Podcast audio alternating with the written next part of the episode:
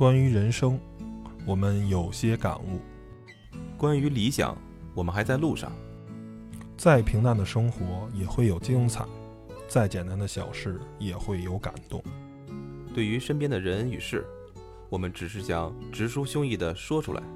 在这里，您能听到普通人身边的故事；在这里，您能体会别样的人生。有温度，有态度，就是我们的全部。只是因为 Tom 和他的小伙伴们有话说。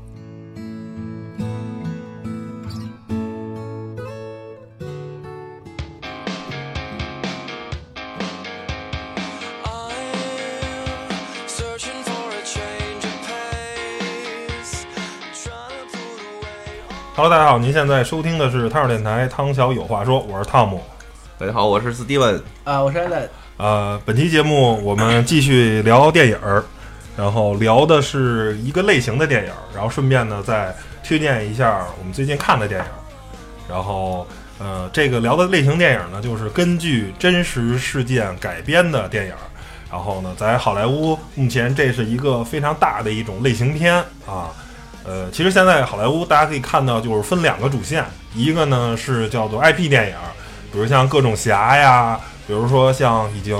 啊拍的很成功的了，像《谍影重重》啊，或者像《碟中谍》系列啊，或者像《零零七》系列，他们虽然呃不是说是之前是漫画，但是因为已经有非常成功的这种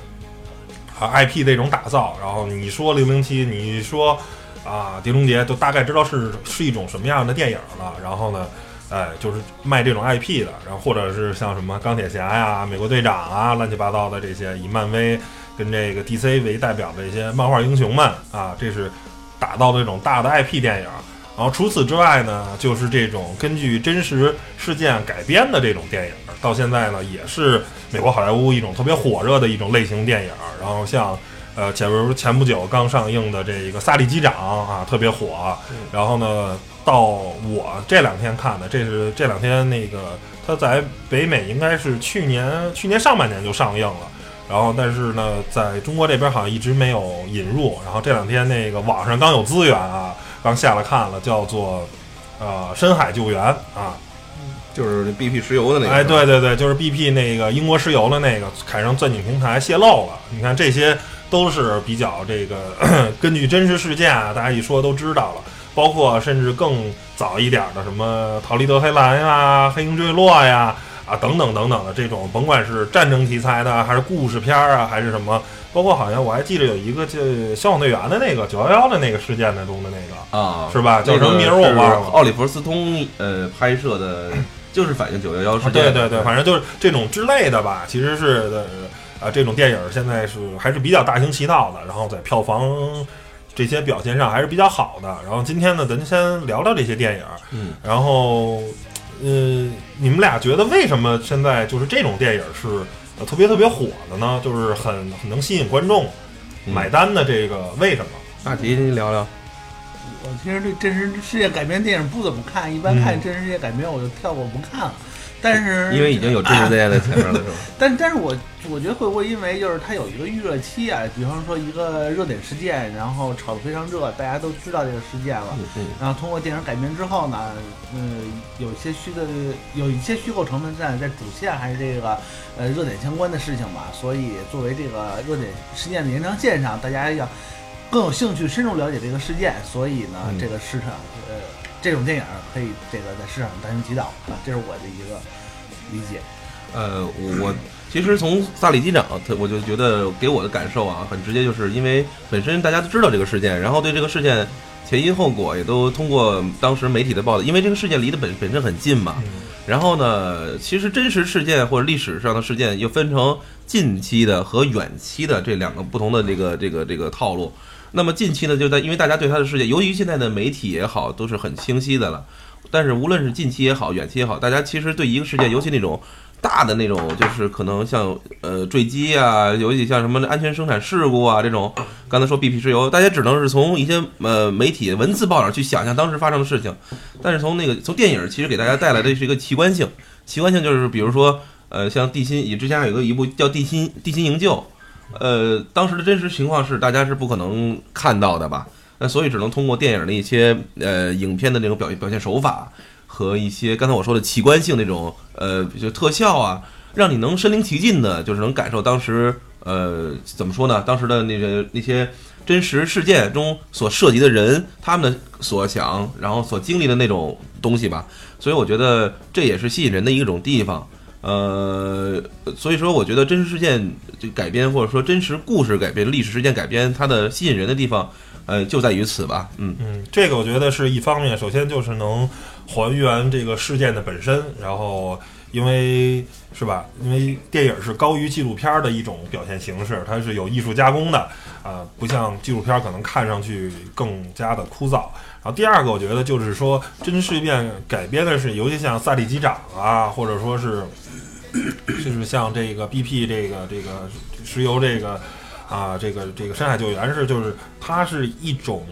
呃，就是你在没看之前我就知道这个电影要讲什么，而且我也知道，甚至我连结果都知道了。但是我这时候看的是什么？就是看的讲故事，看着一种归属感也好，还是看着一种什么？我我会去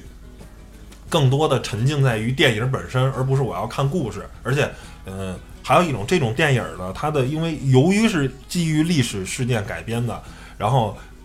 它的这个对故事性要求没有那么强。就是有些时候很多这故事它就是可能有匪夷所思的地方，有说不通的地方，但是事实上它就是这么回事儿。所以呢，我不用去那么多的去考虑它的剧情方面，就是我只要是几乎真实于本身事情就好了，然后我就把它拍下来，把它记录下来。这个时候，因为我都知道结果、结局是怎样，甚至我都知道过程是什么样，只是我就是看着电影的这些拍摄手法。而由于现在这个整个电影界不光是好莱坞，而且你套到全球电影市场中，其实对于剧情来说，都是一个现在是比较乏力啊，比较这个算是这个呃比较那个人才难出的这么一个时代，就是很难你靠一个完全虚构，靠一个完全编剧写出来的东西去吸引人，在这个时代啊，这么看来是有些困难的啊，就是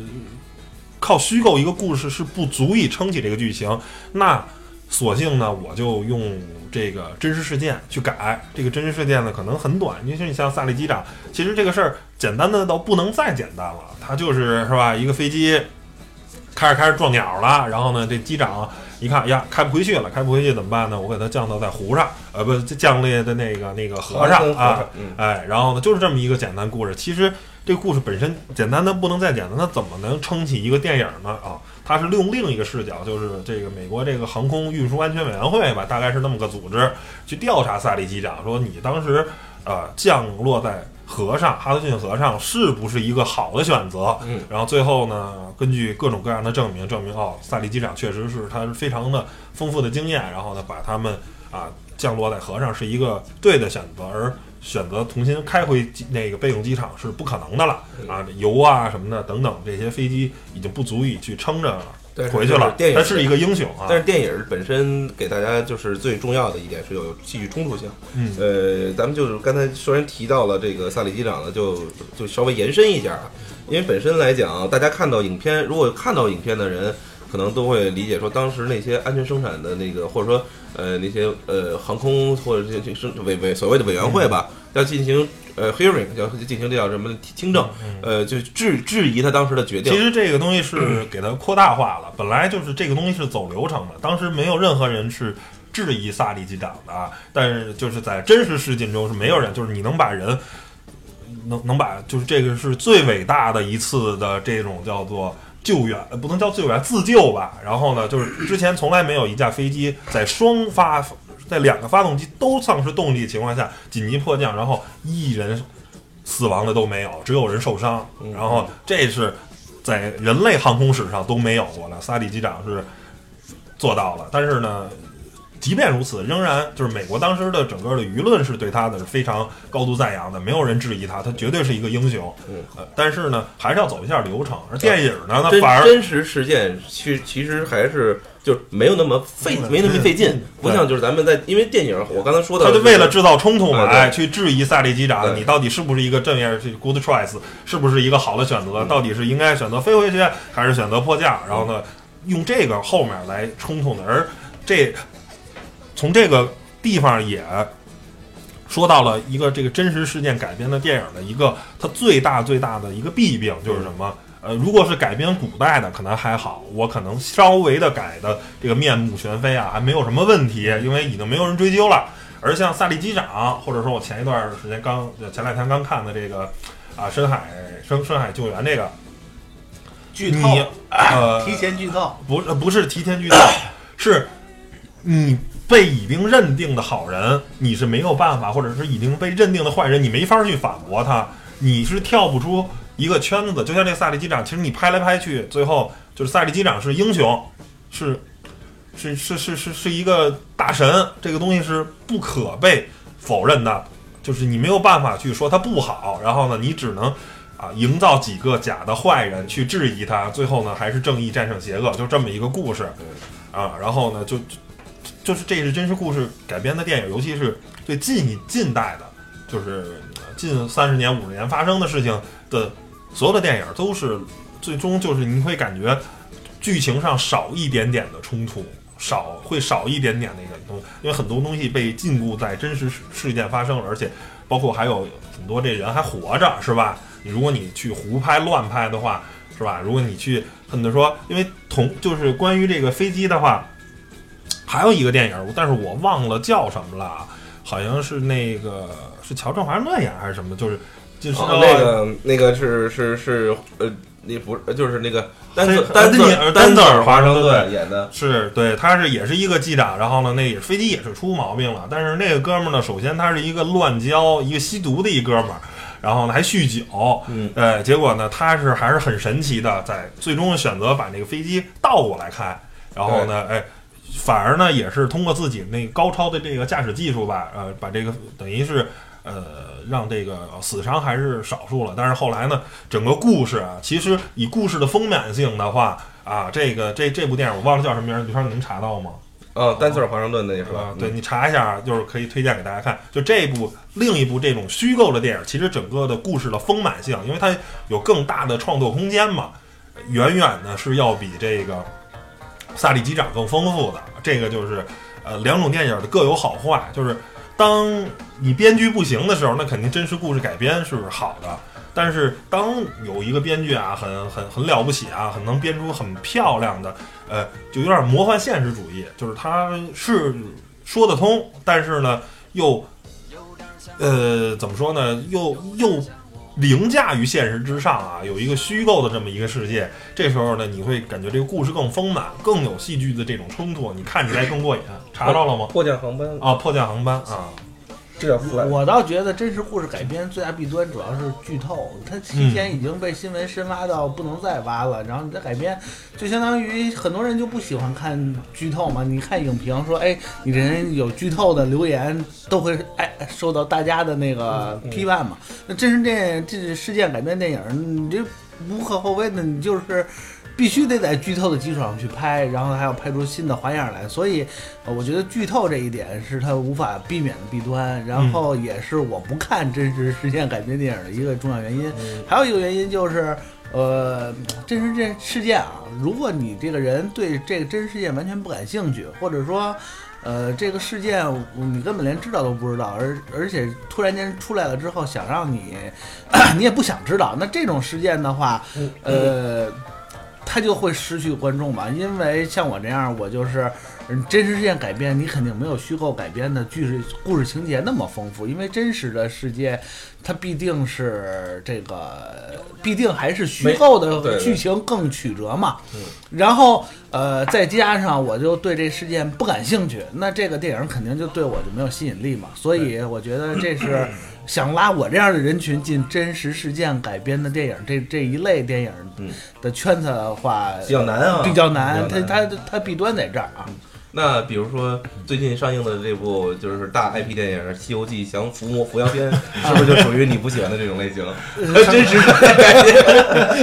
呃，我真没看过。最近最近呃除了萨利机长，还是在网上下了看了一下，还真没看过。哎，咱们还是再说一下萨利机长。我觉得萨利机长就是，那当然你你说他说那破降，其实好多剧透，呃，大家可能在通过很多片花也都知道了。像萨利机长，其实大家最关注的当然是他当时的那种做做决定了，和当时最后他为了有一个很大的包袱，包袱在哪儿？就是在铺陈这个电影的结构的时候，上来它就是一个当时真实的情况，就是飞机已经降面临迫降了，但是它是以把一个整个的一个事故的一个还原，分别放在了这个影片的始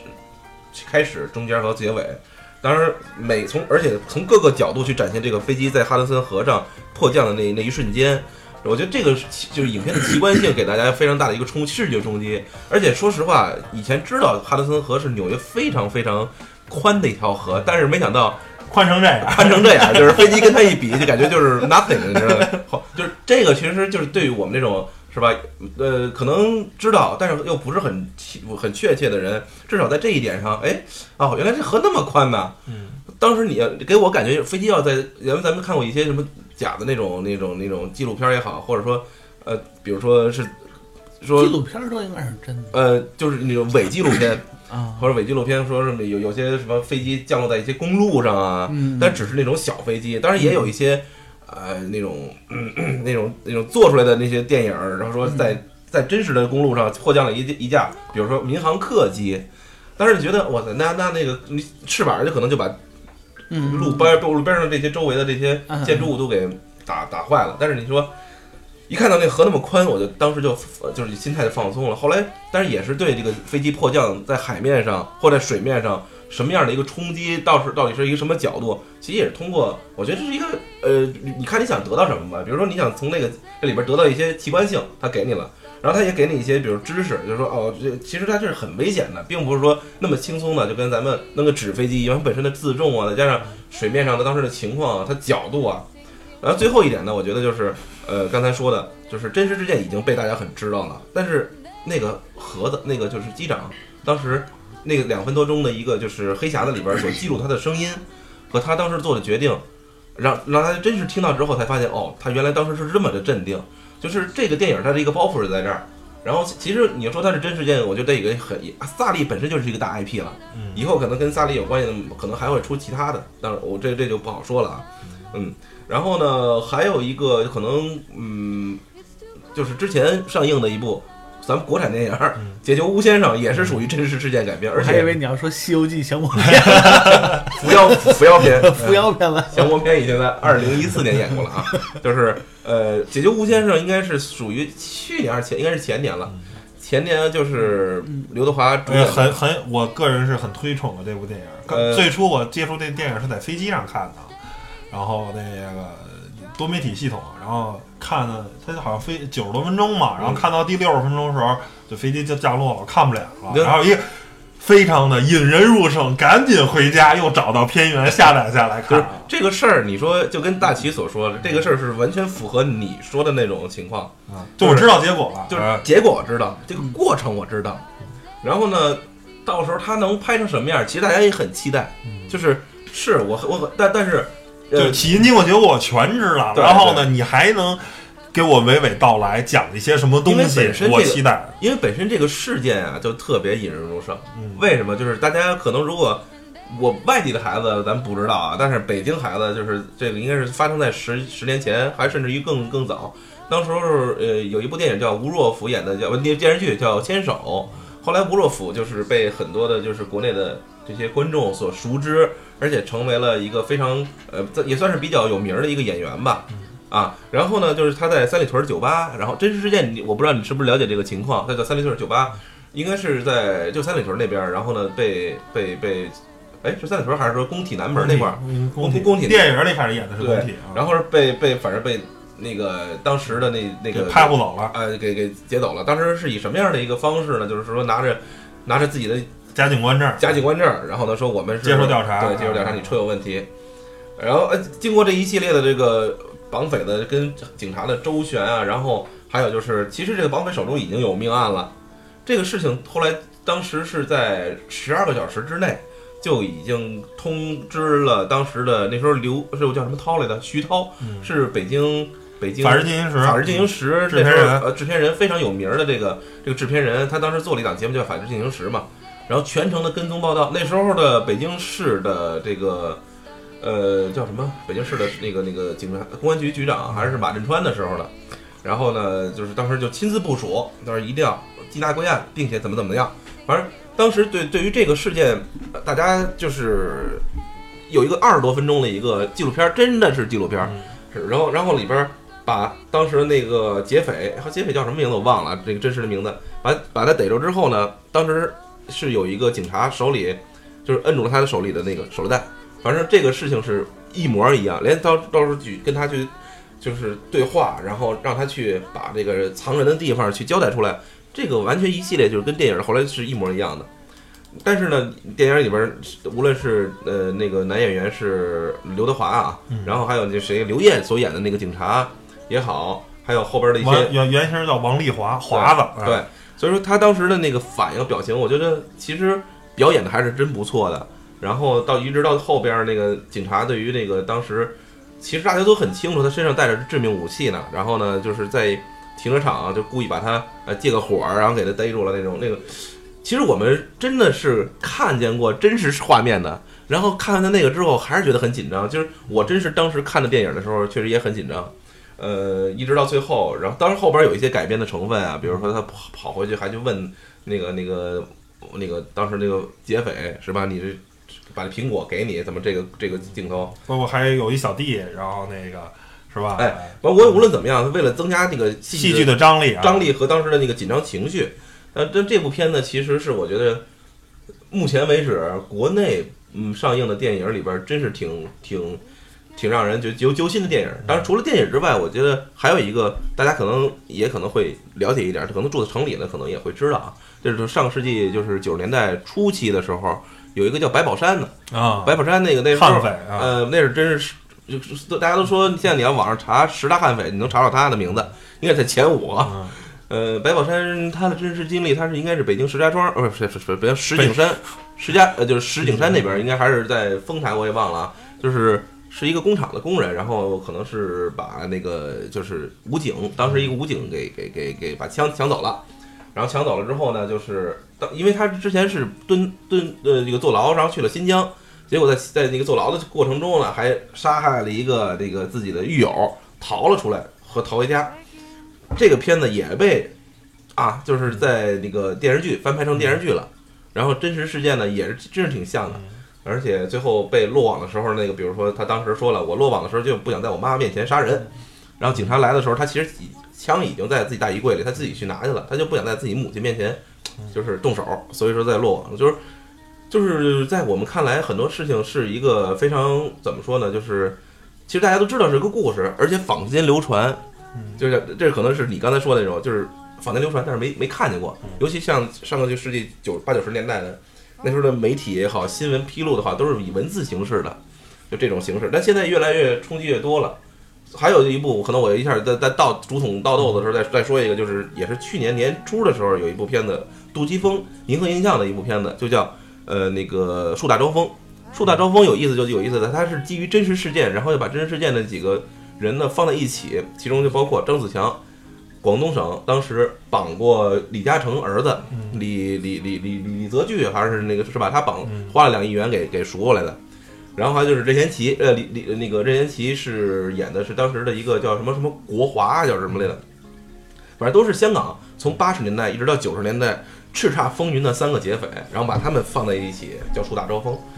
当然，这个网上片子也有资源，大家也有机会可以看看，那也是非常真实的一个事件。其实说了那么那么多，好像都是基于在叫什么安全生产事故啊，然后那个那个那个警警警匪这个这个这个这这，当然可能大家对这个东西可能知道比较多，我不妨也可以列举一下，比比如说一些历史事件，比如说没有那么，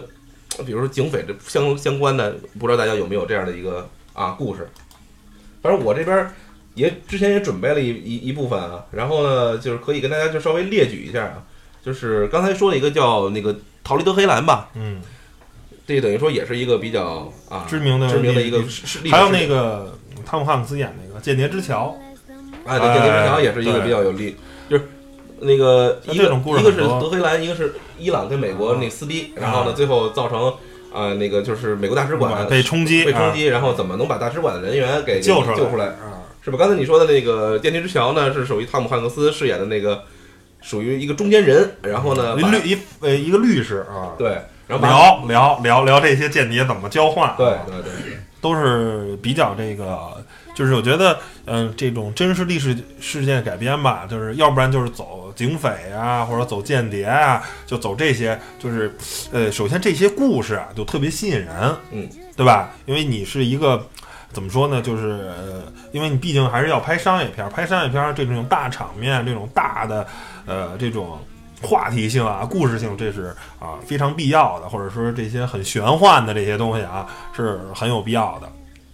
嗯然后呢，第二个就是这种这个呃大事件啊，就是比如像什么九幺幺啊，包括我刚才说的那个英国那个 BP 石油的那个叫深海浩劫，当时说错不是救援，嗯深海浩劫，就是这些事儿，大家也都是耳熟能详。一说啊，大的这种灾难，大的这种生产事故，哎，每个人都知道的，嗯我觉得这是这个非常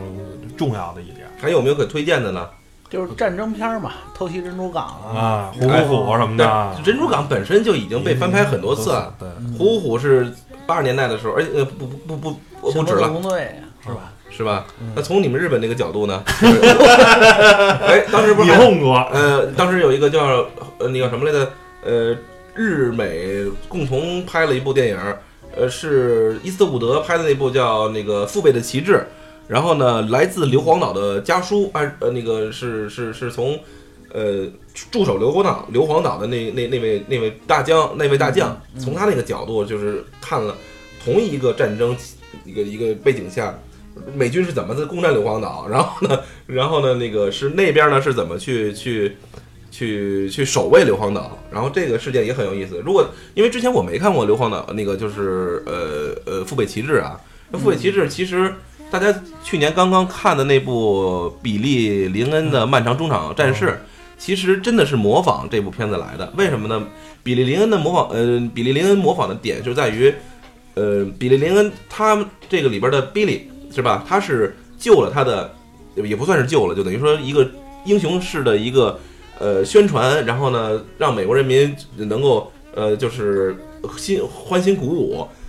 呃，其实这真是照搬了。呃，比那个叫什么？刚才说的那个那个呃，父辈旗帜，因为父辈旗帜当时如果大家有印象的话，在美国的一张就是二战过程中有一个非常非常有名的照片，就是一一群美国大兵，呃，就是应该是四个人，就举起了一一面美国国旗，然后哦插在硫磺岛上，插在硫磺岛上。那那那那个故事我还可以给你分享，那是后拍的武，装师，不是不是，那是后拍的啊呃。那个呃那个故事我还还给你对，那个是本身这就是呃呃父辈的旗帜。为什么叫父辈的旗帜？就是这个意思。当时这个旗帜到底是不是他们呃去插上的？当时是这样。前两天刚看一个纪录片，就讲的是在硫磺岛，然后硫磺岛是，呃，它本身的这个地理位置啊是很很微妙，它是离日本非常本土非常近的一个岛了。因为除了就是日本的，就是就是附附近的那些，它的那些。嗯，就是可能是几百公里的那种岛里，我不知道叫什么岛链啊什么的。然后硫磺岛是它相对来说比较远处的一个，但是离它本土可能呃也没太太远，就是一千公里这个这这个样子的。然后呢，它上面其实什么都不产，为什么叫硫磺岛呢？因为就是是火山嘛，你知道吧？有有这么一个东西。然后，但是它这个岛上有两个简易机场，哎，这是美国最看重这个岛，为什么要？美国好像为此投入了十几能拿它万，当航空母舰使。呃，对，是不沉的航空母舰嘛，十几万人吧，十几万、二十几万人，然后最终呃日军好像守军也是挺多的，反正最终这是二战就是美国打的最惨的一场战役之一，就是就是要争夺的这个这个这个这个这个岛屿的这个机场，然后呢，日本在这儿。呃，防卫的是很很严格，整个把这山体都掏空了，你知道吗？有点像咱这猫耳洞那意思，所以两边打得非常惨。然后呢，就是呃，是为什么要插这个旗呢？是当时美国的海军司令啊，坐在这个这个军舰上，然后呢，在视察硫磺岛这前沿阵地的这个工作。然后当时这个登岛的一个部队的这个领导呢，就是这这这这这这个这个人说，就是说，那咱们派几个大兵把一个美国国旗插上去，说 OK 没问题，啊，就派着小队就上去了，然后上去呢就开始插，插那旗子呢 OK 都没问题，插上了，然后呢也当时是有摄影师真实记录下来了这个什么，但是呢。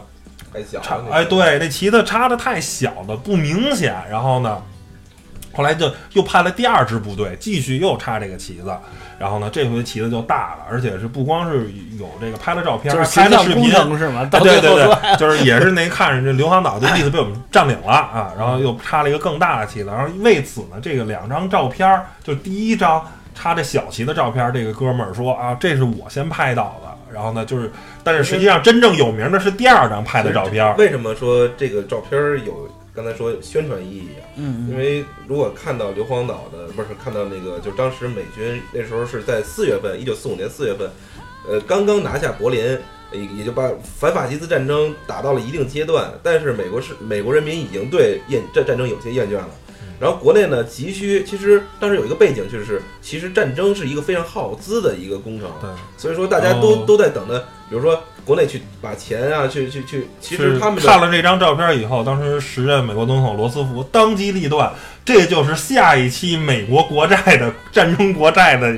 就印在战争国债上，就是这个这哥儿几个拿着这个旗子，呃，给插上去。当时罗斯福他本身也是决策也是很麻烦，因为他不光要紧着太平洋战争，还要紧着英国那边的补给什么的哈。欧洲战场，欧洲战场，然后他也是有有一些捉襟见肘吧，可以说。所以说就是提振士气啊。呃，所以说就是从伊斯特伍德的那部《父辈骑士》里边就可以得知，就是通过这张照片儿，大家就是目的，其实有的时候大家不一样。英那当时的那些人是当当自己是一种英雄的这个人物，然后呢，但是他们是被利用，然后去，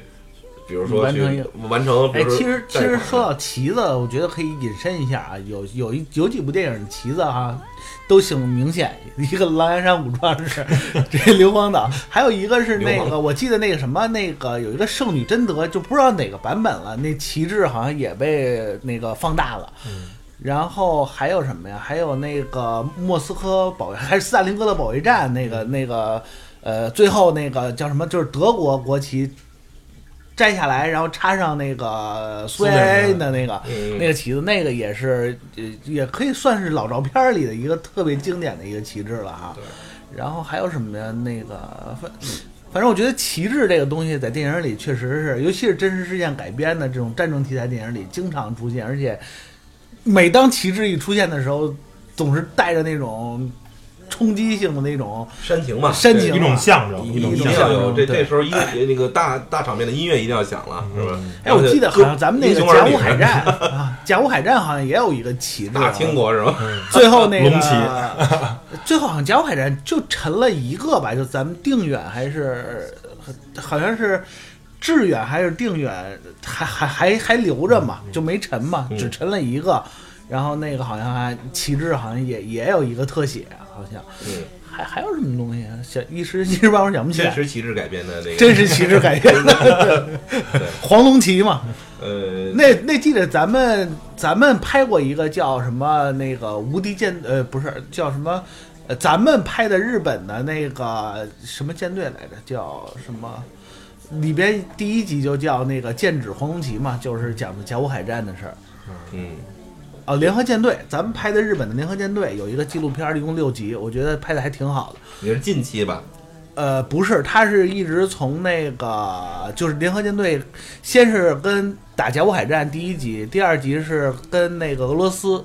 跟那个单独打是吧？呃，就是就是打那个苏呃，就是打沙皇嘛，嗯嗯，呃，日本跟那个沙皇哦俄国那个拍的就是日本人呗。就是拍的日本联合舰队从兴起到到那个壮大，然后到灭覆亡，灭的，对对。然后后边就一直就是讲那太平洋海战，太平洋海战就一直从那个东乡平八郎讲到山本五十六，再讲到最后最后那无条件投降嘛。嗯我觉得六集拍的挺挺好，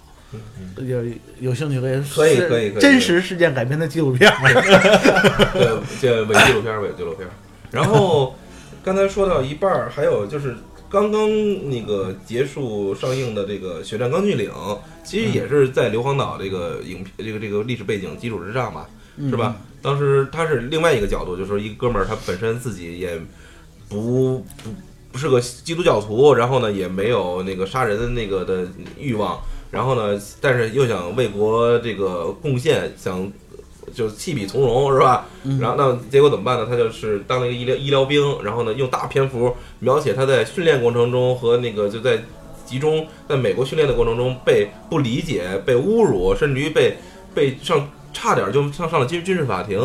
然后呢，这个过程描写他对于自己信念的执着，然后一直到他在真实的战场上去救了七十多人的性命，然后通过自己肩肩背啊、手手拉呀，然后导躲躲过了敌人的一次一次的这种，无论是白天也好，黑天也好，还是说在战斗过程中的那种呃那个威胁吧，最后救出了七十多人，大家都觉得他是一个，是就是像是一个天使天使的存在。所以说这个影片，在其实我第一次看的时候，咱们在群里我还聊，我说我对这片子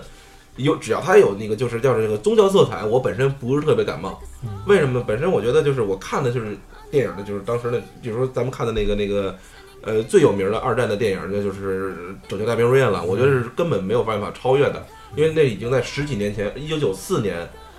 不止十几年了吧？就是一九九九六年、九九四年拍摄的那部电影，一直到现在其。实没什么意思吧？我觉得好看吗？那个呃呃，拯拯救大，呃咱们一会儿可以再开一期，就就专门聊聊，就是这就大兵瑞恩二战电影系列啊，我就觉得，呃，为什么我觉得《血血战钢锯岭》让我感觉就是它的真实度啊和它的血腥度，我觉得可以，嗯，可以说也就接近于那个《拯救大兵瑞恩》了，但是就是老用这种比较比较煽情的这种东西，让我感觉我不太不是特别能接受。哎，那你应该看那个那什么，好像俄罗斯最近拍了一部叫就叫莫斯科。莫斯科保卫战吧，还是叫什么？那个听说特别血腥，然后 两边打的血了呼吸，真是最后是死死尸堆成山那种。啊，那然后也不煽情，就是生打，过瘾啊，可爱。因为他本来是从那个大战场，然后转向小战场，然后转向巷战，然后转向某某几个大楼的攻坚战嘛，最后就尸体堆出来的那么一个电影，说是。就是血浆，血浆用的比较多。好像说战争的比较多了，刚才补充两个啊，就是《黑鹰坠落》，刚才也说了，那是九三年摩加迪沙，然后那个美军应该是十五还是十八个美军士兵，就是最后惨死在那个摩加迪沙的街头。然后呢，孤独幸存者》也是二零一三年、二零一四年的一部片子，呃，男主角是马克·沃尔伯格，就是咱们现在变形金刚系列刚新新任男主角是吧？因为马上二零一七年也有他的新的电影变形金刚电影，就是他是作为海豹部队的四名呃成员之一，然后本来是本来是去侦查去的，那结果发现了那个当地的当地的那个就是呃塔利班的呃头子在那里边儿，他们想拖住他，但是呢不不小心被当地的农民牧就是牧羊的这个一一老一少发现了，然后呢结果他们选择到底是杀掉他们还是放走他们的时候，最后选择了放走他们，然后结果呢是被通风报信儿，结果被围攻，然后这是真实事件改编的，然后就但是美军为了去救这四个人呢，又付出了一辆支奴干的那个那个直升机，就是两翼的那种双旋翼的直升机。然后呢，有一一队人马，有十六个人也也葬身了这个这个山山区里边，因为当时被 RPG 这个飞弹打打中了。这个事件也是真实存在。最后，因为他这个男主角呢，他是呃被一个村庄里边的非塔利班的那些阿富汗人所营救了，而且被保护了起来。然后呢，通知了美军，最后把他救出来了。呃，这个这个这个也是真实事件改编的啊。呃，除此之外，呃，还有一个是刚才我提到，我不知道有韩国，呃，真实的有一个六六几年那时候把一个就是死刑犯，呃，死刑犯给给给集中起来，然后呢给他们布置了一个就是有去无回的任务吧，算是就是让他们经过严酷的训练，发送到那个平壤，暗杀暗让他们去杀暗杀金日成，金日成，这个片子名字叫《石尾岛》。结果这些人呢，就是，呃，结果这些人是怎么回事？最后怎么了？本身这个计划是要付诸实施了，但结果由于当时朝朝鲜和韩国可能是在和谈过程中，然后呢，就是决定把这个计划放弃了。结果这个计划放弃了之后，呃，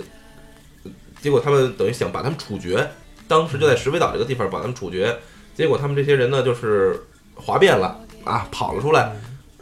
坐一辆大巴车，直接直接径直的就一路上砍砍杀杀，就杀一路上杀到了那个呃汉城，那时候还叫汉城嘛，现在叫首尔。汉城，然后呢就就就直奔那个青瓦台了，就离青瓦台大概也就一两公里的地方是被呃当地的警察还有各种啊宪兵，最后最后给给给拦截住，最后给都都等于他们最后以呃自己自爆啊那个作为终结。呃，当时现现在也有这这网上也有这样的那个资源可以大家看到，当然也有真实的那个照片可以看到。这也算是一个朝鲜和韩，应该算是韩国的黑历史吧。朝鲜也有这样的那个就是做做法，然后呢，派了很多的那些间谍也好，或者那种敢死队也好啊，从越过了这个三八线，直接跑到了汉城，然后那真实事件是当时也就差了离青瓦台没多远了，结果也是被当地的警察给给给看出来了，因为呃，当地警察看他们穿的衣服都是真的，但是只有鞋是假的，嗯，所以你们穿帮了。啊，穿帮了，然后呢，结果就这样，后来穿帮之后也找来了部队给他们干掉了，所以说，呃，这种事件在朝韩两个现在算是两个国家的这个历史中，其实有很多谍谍谍战剧啊也好，或者这真实的那种军事的冲突也好啊，大概是这刚样。才说那了么多，这么说，还有那什么呢？咱们那个三大战役，然后三部电影，然后 还有那这个，这我觉得这个还有那叫什么红樱桃，是不是？红樱桃是不是？红樱桃我看过，就是当时是 讲的德军怎么去把他那个皮肤的那 就记得这。哎，就就就想看这肉头那段儿。他们据说那好像是朱德的那个女儿啊，据说那个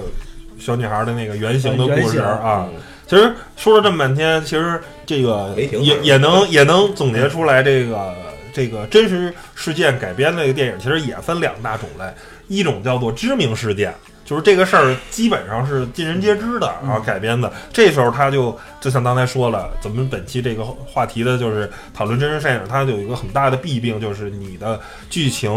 呃，包括很多就是当事人还在活着，其实你的剧情啊，你的整个的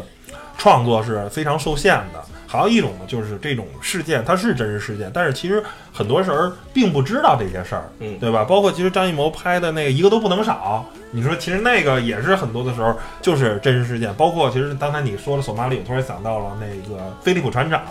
啊，也是汤姆汉克斯演的，啊对，也是其实这个事儿吧，本身大家可能即便知道，他可能也没那么大啊，因为这个确实。相对刚才那么说的那那么些剧情的那些大的历史事件中，它那可能就是沧海一粟，很小很小的事儿啊。但是通过这种真实事件改编，然后呢，让它的剧情更吸引人，让人去呃了解到、还原到了当时的事件的这么一个历史，然后让人去去有一些感触。我觉得这也是真实历史事件改编电影的一个啊、对于我们来说最大的意义，就是它它去还原历史，去告诉我们。啊，可能世界上有很多的恶，有很多的善，然后呢，让我们去啊，去去去记住那些好的东西，去啊，去去忘掉那些不好的东西。啊，最后呢，我也想说，其实现在啊，有一些大的这种 IP 电影呢，呃，或者 IP 这些东西呢，慢慢慢慢。已经每个人心中啊都有一个自己的眼中的一些东西，就是很多文学作品，是吧？你比如说像啊《三国演义》，你比如说像《红楼梦啊，哎，这些事儿呢，三结义，对，那这些东西呢，其实这些小说大家都看过，就每个人都有心中一个关羽太多了，是吧？曹操的这种印象啊，这嗯，这些就是说，有人说，哎，这个这个演的不好，这个这个演的好，是吧？这个这个更忠实原著，其实。是吧？每个人都自己就跟那个说，每个人心目中都有一个哈姆雷特，一万个人有一万个哈姆雷特。但是你说啊，说有人说老版的这个谁谁谁曹操演的这个太曹操了，符号化了。而新版的这个，哎，就是这个这叫什么来着？李李李是叫是叫什么斌来着？李幼斌，李幼斌是李幼斌还是什么，不是，不是，就是演的这个曹操，啊这个版的曹操就是相对来说更真实一点儿，就更像曹操，没有那么多的符号化。其实这些小说的人物已经，我觉得已经在你内心中是一个真实的，它已经固化成一种真实的东西，就是我。对这个小说的每个人物有一个什么样的这么一个认知，哎，然后当你把它拍成电影儿，那叫小说改编，那不叫真实事件改编。但是其实，在你是心心中，你有一个真实的它，嗯就是如果是这个东西完全是假的，那你怎么会说这个版本的拍的好，那个版本拍的不好，或者那个版本的人更像我呢？就是我特想举一个例子，就是现在《鬼吹灯》拍了三部了，嗯嗯，三个大的，一个是姚晨跟那个赵又廷他们演的这个叫《九层妖塔》，这是被吐槽最多的啊，就被黑的黑出翔来了。然后呢，第二个呢是这个陈坤、舒淇还有那个黄渤他们演的那个叫《寻龙诀》啊，这是在这个两个电影之间呢，大家喜欢《寻龙诀》的人比较多，因为整个他的人设啊，他的剧情的对原著更忠更更那个忠实的还原了，然后整个那个感觉更像原著。这个天下霸唱老师所构建的这个《鬼吹灯》这个世界，然后最新的这个这个刚拍的腾讯拍的这个网剧啊，这个《鬼吹灯》啊，我觉得是更真实了，就是它几乎啊百分之八十到百分之九十是忠实的原著，就是他讲的所有的故事你都知道，包括大的这个我知道啊，就是但那我要来一句啊，就是网剧那个我没看呢，啊但我老婆一直在追。是吗？然后呢，我是看了地铁里边的那个那个海报，我也觉得，呃，应该看一看啊。但是有有一点啊有点不敢苟同，就无论这三部里边哪部对王胖子的这个这人设，我我一直有意见，他一定得是个胖子，你知道吗？不够胖，呃，不够胖啊！其实跟男女其实跟男女孩比起来，就是脸大了点儿而已。不是，其实那个那个版本的我那人家叫胖子，知道吗？不是，其实那个版本的真的是挺胖的。那个九层妖塔里头，你还记得唱歌吗？上一个那个其实是真。sorry 啊，因为九层妖塔我就没没看为什么？因为让姚晨演雪莉杨这事儿，我绝对不答应。哎，就 Angelababy 感觉还是不是 Angelababy 演的不是雪莉杨，那个是啊对，这个是不是舒淇演的？所以说那个就是网剧这部叫因是那女主角叫什么？陈乔恩哎，乔恩，哎，还是有雪莉杨的那个味儿的啊啊，一定要有洋气一点儿，是是最起码得留过洋，喝过几年那个洋墨水，吃过啃过几年洋面包。所以说，我觉得可以这部片子，因为说实话，我媳妇儿看的时候就已经是就是，呃，她光看这书的时候都已经是二两千年以呃，哎，不是，就是二零一零年以后了。我看这本书的时候都是零六零七年的时候，嗯所以说我对那个书的感情特别深厚。那时候真是追追这部剧，把那个 TXT 文件啊直接转成那个放到 PSP 里边然后拿我的 PSP 不玩游戏就玩就看这部书，就对它里的情节，比如说他从他的纸片人儿嗯，啊是他父还是爷爷那段那辈儿的事儿留下来的十六字那个摸金校尉的那个那个那个那个寻字什么诀什么啊，的，然后？呢山水秘术啊，哎，风水秘术嘛，然后一直到到他插队的过程中，怎么在那个插队的过程中把那熊瞎子给给给打了，然后一直到精绝古城，他第他等于真真正正的去去去去摸金，那是寻龙就是属于的那个精绝古城。开开启倒斗生涯。啊，对，学那个就是认识了大金牙这一这整个的一个过程，所以我觉得这部片子如果它是真是跟原著有一，我其实还是挺希望，如果原著已经够好了，呃，其实很多原原著党他就是这样，他我觉得电视剧啊就应该按原著走，电影其实你可以发挥一下，为什么？因为电影有电影的表现方法，原著我觉得就跟书的长度差不多，那你就啊，他是按书它是呃做了一些适当的改变，但是基本上忠实。我觉得这个部剧啊，有一个最大最大的硬伤，就是目前我看了这个第一部啊，嗯。就是这个这个这这个第一部的真实事件不改编啊。啊，真实事件改编，就是在真实事件中，其实只真实只有四个人逃出来了，嗯。分别是胡八一、王胖子、雪莉杨跟陈教授。嗯。但是呢，在这一部改编的呢，然后那个等于他是好爱国，你知道吧？等于是陈教授的学生又带了三个学生，然后这三个学生有一个女的，有一个小女孩，好像姓姓杨还是姓什么忘了，然后还有俩男学生也活过来了。这个我觉得倒没什么，就是你都活过来，这 OK，这可能是为了审核啊，说不能死 死超过多少人什么的，这我都可以可以理解。但是他非常扯的是，在在这个正剧里，他演的也是他们是被那个呃叫什么来着魔域啊，是叫施什么施施香魔域香魔域给弄死了。然后呢，那个小姑娘是互相残杀啊，对，体力不支。然后那俩那俩学生是直接给互相砍给砍死了。嗯然后呢，但是最后他们躲过大沙暴以后呢，发现这个仨人还活着，说的是什么呢？说的是他们在你知道还有一道地下河，他们在地下河的时候，胡八一跟他们说，你们仨身体已经不行了，这个你们仨去找那个安利满老人去去去外面接应我们，你们不要跟我们进进里头这个，呃，这叫什么来？去去去看这个精绝女王。然后呢，他是用这个故事去扯，但是实际上，那你后面那些等于你怎么解释这件事儿？就是后面这些所有的这仨人的幻象，全都是靠这魔域来去制造的假象，但是实际上魔域的影响力啊是没有这么大的啊。那当时魔域还没有开花呢，攻击范围还没对攻击范围还没还没 get 到，你知道吗？屏屏幕外边都给攻击了。对，因为是那个尸香魔域那个开花了以后，它才那个攻击，就是影响力才比较大。它没开花的时候影响比较小。所以呢，这一块儿是一个硬伤啊，就是说不通。但是呢，这也是这种 IP 电影的一个大好处，就是呃，大家其实都知道整个的故事，就是你只要大差不差，差不多，因为那原著你你不能把它归在真事件了，你呃不是是这种 IP 改编嘛，这种嗯 IP 改编，就是你已经知道剧情了。嗯其实甭管是真实事件改编，还是这种这种小说改编，其实你你完全都知道剧情了。然后呢，你只要在观影感受上来讲，讲是一样一样的。然后呢，你只要剧情中啊 大差不差，没有特别大的这种出入，没有特别大的这个东西，因为有硬伤，其实也是本身它的剧情可能就是原著可能就有硬伤，所以呢，我就是忠实于原著，就是就 OK 了。这我觉得是呃，大家如果是《鬼吹灯》的这个粉丝啊，喜欢《鬼吹灯》的这个电影的，请大家一定要看这部网剧啊，腾讯上。哎，其实我倒觉得咱们聊半天真实事件改编，其实还有最大的一类咱们没提，就是自传，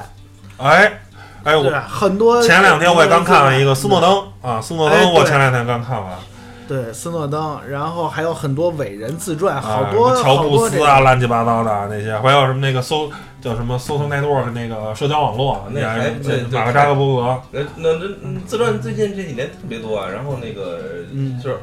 六年前的那个呃奥斯卡最佳最佳男演员那个丹尼尔不丹丹丹尼尔那个那个什么戴戴戴戴戴尔戴维斯还叫什么来着？嗯，演的林肯嘛，啊，演的林肯嘛，然后那个还有就是很多名人都拍过哈。对，还有就是已已已在的名人的那些自传嘛，还有就是之前还有那个小布什，是吧？但是这个自传有些有高有低啊，有些就是还有有些在世的，有些还已经都过世的。然后还有之前还演过那谁的那个自传，尼克松的自传，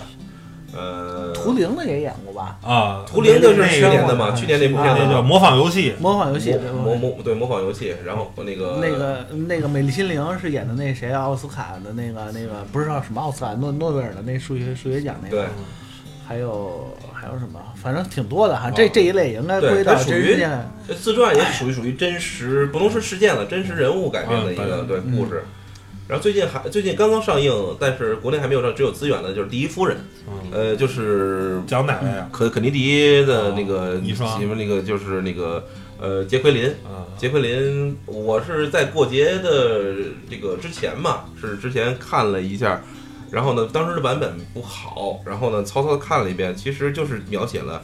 呃，肯尼迪遇刺这四天之内发生的事情，然后一对孤儿寡母，就是看的挺让人揪心的，因为这也是对真实事件都很了解了。然后比如说肯尼迪遇刺的时候，他当时当时当然我不不明白他为什么，可能是被吓着了，他第一反应，但是你如果大家都看过当时肯尼迪遇刺的时候，他是往车后边去找，就当时后来这是披露了，就在我之前我估计也在美国那边报道都四五十年了，大家也都知道为什么。后来他亲自说了，我是要去找他那块头皮去，就是当时。嗯，都肯尼迪的总统的头被被被打爆了之后，有一块头骨被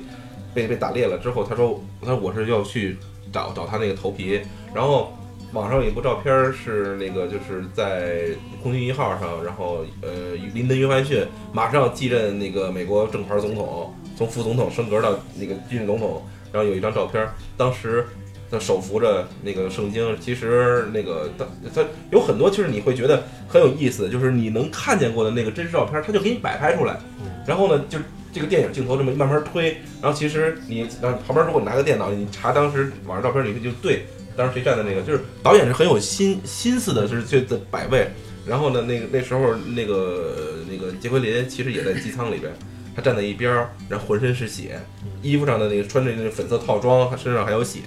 直到他。其实这个故事直到了就是一天以后，就二十整整二二十四小时以后，她扶着自己丈夫的灵柩，因为当地美国时间在达拉斯是十二点三十十十几分时候出了这个事儿，然后一个小时之后就被宣宣宣宣告那个就就是救治无效了嘛。然后呢，其实这时候对肯尼迪整个的这镜头不是很多，都是他自己是怎么那么优雅的去处理这个事情，然后呢又表现很镇定啊，然后扶着自己灵柩回到之后，整个身上还是有血，就整个过程大家对他，就是大大家可能都，呃，就从另外一个冷漠能感觉出来，整个这个政治氛围之内，对对他这个就是当时还高高在上，一下就被贬如庶人的那种感觉是什么样子？就这个片子确实，我觉得如果很关心那段历史的，如果大家看看过肯尼迪的自传也好，或者刺杀肯尼迪这个很很多电影其实都是描写这个镜头了，嗯。那么如果看看这部片子，呃，这电影的女主角就是那个谁，那个那个那个娜塔莉波特曼，啊，所以说也是非常有名的一部男演一个一个男女演员嘛，是那个当时杀手不太冷里面的小姑娘，啊，这是？嗯，也也是最近我看到的一一些电影里边的其中之一吧，啊，嗯，然后我我再补充一个啊，补充一个，呃，应该是呃也是比较怎么说，应该应该是我最近比较就是记得比较深刻的一部电影吧，就是呃之前我是也是通过呃叫电电影叫什么那个中央 CCTV 十有一个那个节目，嗯叫那个什么那个地势放映室里边儿专门有一个真实事件改编的那个电影我突然想到了，这个叫《紧急四十四分钟》，我希望大家有机会看一看这个，或者下载一个，这个是特别。就属于特就特别叫什么那个嗯嗯不是不是特别有名儿的这事件，但是电影拍的非非常非常真实啊。呃，这个故事是在洛杉矶一架一个一个劫匪，然后劫匪呢就是准备的非常充分，浑身绑了，就是大概是没有一垫儿，没有一个地方没有露着的地方，就是基本都有那个防护用具，然后带着刚做的那种那个那叫什么那个那个保护用具，然后基本基本上他抢劫的过程中带的那种弹夹都是弹鼓，一个弹夹基本能充个四五十发子弹，所以说。用了一个两，上次你说那皮卡，就 装满满装着一车的弹药，基本上后来警察发现有两千多发，嗯然后抢劫了一家那个洛杉矶的一个是那个金店还是一个枪店，然后呢被警察围攻，拿着枪抢枪应该不太可能吧？不是这什么逻辑啊！我操，就是我忘了是真实嗯金店靠谱，可能金店，然后呢被警察警察围攻了一共四十四分钟啊，就在这过程中打了一共两万多发子弹，就是包括警察，当时警察一直一度啊，就是因为手上的武器，因为他当时拿的是 M 四，当时拿着 AK 四十七，就是无法靠近，然后最后只有特种部队过来之后才把他们干掉，而具体怎么干掉的，大家有机会看看这部电影《紧急四十四分钟》，它的英文翻译就是 Forty Four Minutes，然后呢中文翻译就是紧急四十四分钟，呃，这这这是真实事件的，嗯。成吧？那本期关于这个真实事件改编电影的这个话题呢，就聊得差不多了。然后给大家分享了很多关于这个电影的好的地方跟不好的地方。然后行吧，那本期节目就到这儿呗，谢谢大家收听，拜拜。谢谢大家。